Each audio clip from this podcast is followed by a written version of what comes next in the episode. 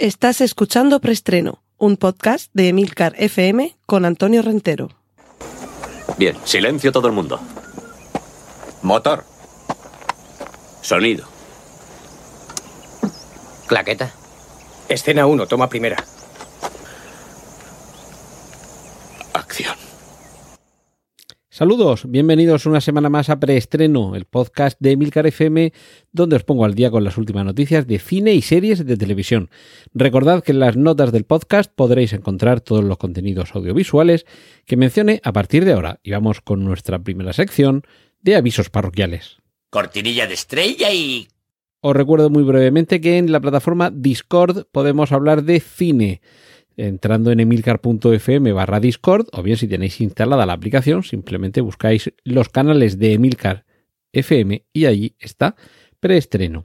Y una noticia triste porque nos ha dejado nuestro podcast Lactando, el podcast sobre eh, lactancia materna y crianza con apego que desde hace mucho tiempo teníais aquí en Emilcar FM, los que estáis y las que estáis preocupados o concernidos por este asunto. Se ha grabado este, estos días y ya está disponible la, última entrega de este podcast, que desde luego me parece que ha sido de lo más singular y para todos los que son, han sido o quieren ser padres, madres, progenitores y, en fin, todos los que están relacionados con la crianza, con la de lactancia materna, creo que ha sido un punto de referencia. Y lo bueno es que en fin, por sacar un poco limonada de estos limones, lo bueno es que deja un fondo de, de, capítulos más que interesantes,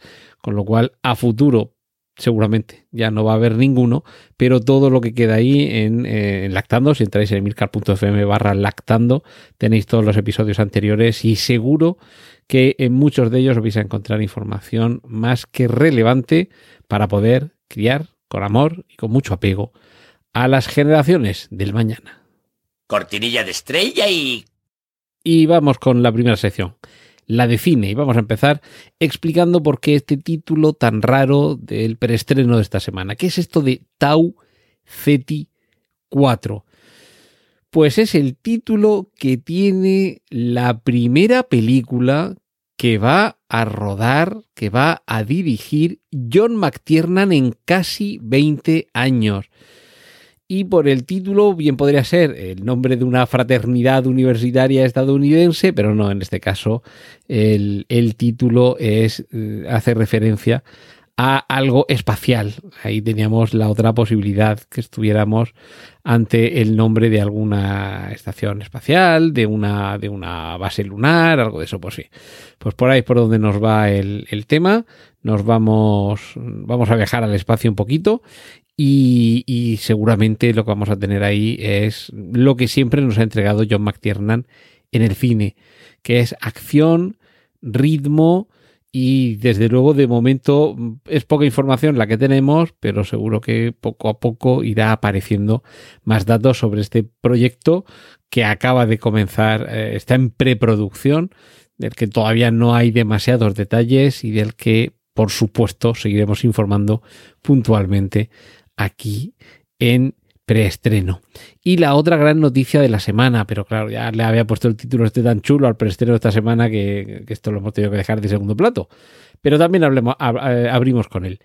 Hayao Miyazaki, el gran Hayao Miyazaki, del estudio de animación Ghibli, sale de su retiro y volverá a dirigir al menos una película. Esto es una grandísima noticia. Es el padre de Porco Rosso, el parque del Castillo Ambulante, el parque del cas de mm, yo lo del viaje de Chihiro, de Ponio en el acantilado, es decir, que tenemos eh, a uno de los grandes del cine, del cine de animación en concreto, que ya lleva unos años retirado.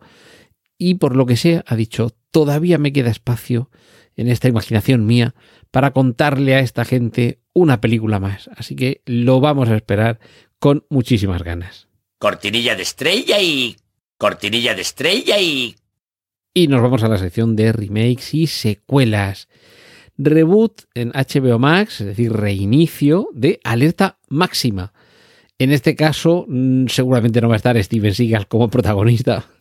Eh, no sabemos todavía si es posible que, le den ese, ese espacio cariñoso que, que, muchas veces en el cine se le queda para quien fue el gran nombre del, del trabajo original y aparezca por aquí en plan cameo, sería todo un detalle, pero de momento lo que tenemos es nuevo protagonista para ser ese cocinero que de manera expeditiva salvaba la situación, aunque no sabemos si en esta ocasión tendremos a Erika Eleniak o similar saliendo con el pecho al aire de dentro de una tarta. Pero lo que sí que podemos ver, y esto no nos asusta nada más que un poquito, es Nightmare Alley, el callejón de las pesadillas, porque ya hay tráiler oficial de esta inmersión en el mundo de derroche visual e imaginativo de Guillermo del Toro, que con esta película, Nightmare Alley, eh, retoma un, título clásico, es decir, estamos ante un remake, del cine negro, el cine negro además, digamos, subgénero rarito, y además ambientado en una auténtica freak show, una auténtica feria de rarezas de la naturaleza. Eso es lo que nos espera en esta película con un aspecto terrorífico, pero en el buen sentido, y que yo creo que ya tiene que empezar a tomar forma su nombre dentro del calendario de vuestras citas cinéfilas para el próximo año. Por cierto, citas en el que en cuyo calendario todavía no podemos marcar nada, pero que sí que se van ya eh, apuntando hacia el futuro, son las próximas apariciones en películas protagonizadas de manera individual por algunos de los personajes que aparecían en la tercera trilogía de Star Wars, Sí que es cierto que tenemos ya eh, más que anunciada, que no sé si ha empezado ya a rodarse, pero es inminente, la serie de Cassian Andor, el personaje que interpretaba Diego Luna en la, en la, mm, en la película Rock One, pero que junto a ese tenemos otros personajes que hemos conocido en estos últimos años en esta nueva etapa de Star Wars y que en esta tercera trilogía han cautivado a nuestros corazoncitos galácticos. Así que crucemos los dedos a ver si el favorito de cada uno va a tener su propia película individual. Y nos vamos despidiendo de la sección de remakes y secuelas con el remake de Tren a Busan, remake estadounidense que se titula Last Train to New York, el último tren a Nueva York y que desde luego nos va a ofrecer una, una historia, una trama más que conocida, pero como ha sucedido en muchas ocasiones en el cine de terror, con los remakes americanos de películas extranjeras, esto no quiere decir ni mucho menos que decaiga la calidad, sino que simplemente se nos puede ofrecer algo muy parecido con algún pequeño toque original y en cualquier caso volver a ver una reinterpretación sobre lo mismo. Y despedida, esto os va a encantar. Cinco minutos, parece que los cinco primeros minutos el prólogo de Jurassic World Dominion ya están disponibles en Internet. Hay detractores de su director Colin Trevorrow, pero también hay quienes seguimos interesados en conocer cómo van a dominar el mundo estos dinosaurios. Y os dejo el detalle, fijaos en la parte casi final de estos cinco minutos de prólogo hay un guiño doble a George Lucas. No voy a daros más pistas, pero echadle un vistazo y lo disfrutaréis. Cortinilla de estrella y... Nos vamos en la sección de series a ver la segunda temporada de Tabú. Eh, yo reconozco que ya no me acuerdo muy bien de la serie. En fin, recuerdo que tenía que ver con la época victoriana, con los marineros, con los bajos fondos, con las intrigas en la compañía de las Indias. En fin, era, era interesante la serie, pero debo confesar que ya no me acuerdo demasiado bien de qué iba. Lo bueno de estos casos es que te da la excusa para volver a ver otra vez la primera temporada cuando, como es el caso, se anuncie el estreno de la segunda. En este caso lo que se ha confirmado es que va a haber segunda temporada de Tabú, así que tenéis tiempo para buscar la primera y recuperarla.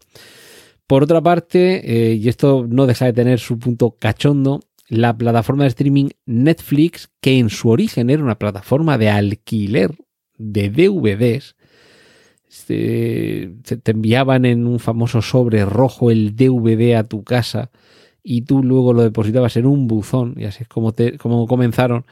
Y yo recuerdo cuando, eh, cuando dijeron que se iban a convertir en una plataforma de streaming, fue la primera vez, pues, fíjate, hace ya años, que, que, que, se habló de este concepto y yo decía, bueno, a ver, la idea es muy buena, pero si Internet va a patadas, ¿qué tienes que hacer? ¿Dejar el ordenador un fin de semana descargando la película para poder verla?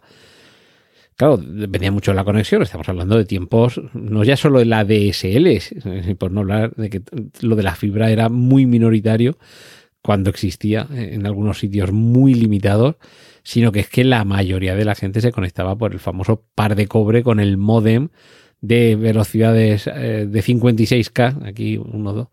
Aquí quien nos habla comenzó en esto internet en el año 1995 con un modem a 14,4K que fijaos, se veía en, blanco y negro, cuando Internet era en blanco y negro, ya decías, ¿cómo voy a descargar una película, por muy legal que sea?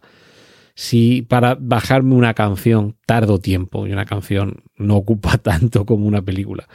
Pero tuvieron ahí suerte los de Netflix y realmente se convirtieron en el último videoclub y la primera plataforma de streaming global. Pues bien, ahora son Netflix los que van a preparar una serie en clave de comedia sobre su gran rival de cuando eran videoclub, cuando dijeron no vamos a convertir en una plataforma de streaming, nos dejamos esto de alquilar películas, su gran rival se rió de ellos. ¿Y dónde está ahora su gran rival? Desaparecido en combate y a punto de protagonizar, ya digo, una serie de comedia.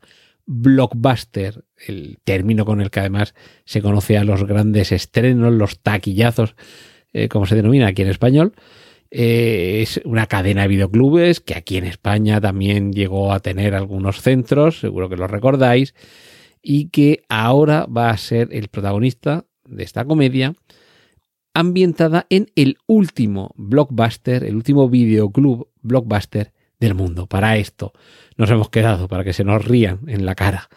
Y finalizamos con pilotos que ya están escritos. El piloto es el episodio que iniciaría una serie, puede haber cambios, de hecho en muchas series hay cambios más allá del episodio piloto, pero se rueda para comprobar si funciona. En este caso, están escritos los guiones para las series piloto con Ridley Scott detrás de Alien y de Blade Runner.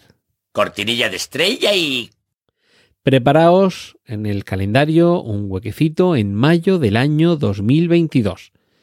De momento podemos ver el tráiler, pero será entonces cuando podamos acudir al estreno de La Liga de las Supermascotas, una película de animación por ordenador con un tráiler divertidísimo en el que vemos como Crypto, el perro de Superman, junto con otros amigos cuadrúpedos, sobre todo perros, se convierten en los superhéroes de cuatro patas que salvarán el mundo. De verdad, si os gustaron películas, por ejemplo, como mascotas, y os hacen gracia todos los animalitos que hablan y tienen comportamientos semi-humanos y que se mezcla con la propia naturaleza y el carácter de, de estos seres, que como dice Germán Areta en el crack cero, los perros están hechos de amor. Pues si todo esto os gusta, echadle un vistazo al tráiler de la Liga de las Super Mascotas y preparaos porque llega en mayo de 2022 cortinilla de estrella y... Ya hasta que hemos llegado esta semana. Muchísimas gracias por seguir ahí. La semana que viene regresamos aquí en Emilcar FM en preestreno. Un saludo de Antonio Rentero. ¡Y corten! Gracias por escuchar preestreno. Puedes contactar con nosotros en emilcar.fm barra preestreno, donde encontrarás nuestros anteriores episodios. Genial, la positiva.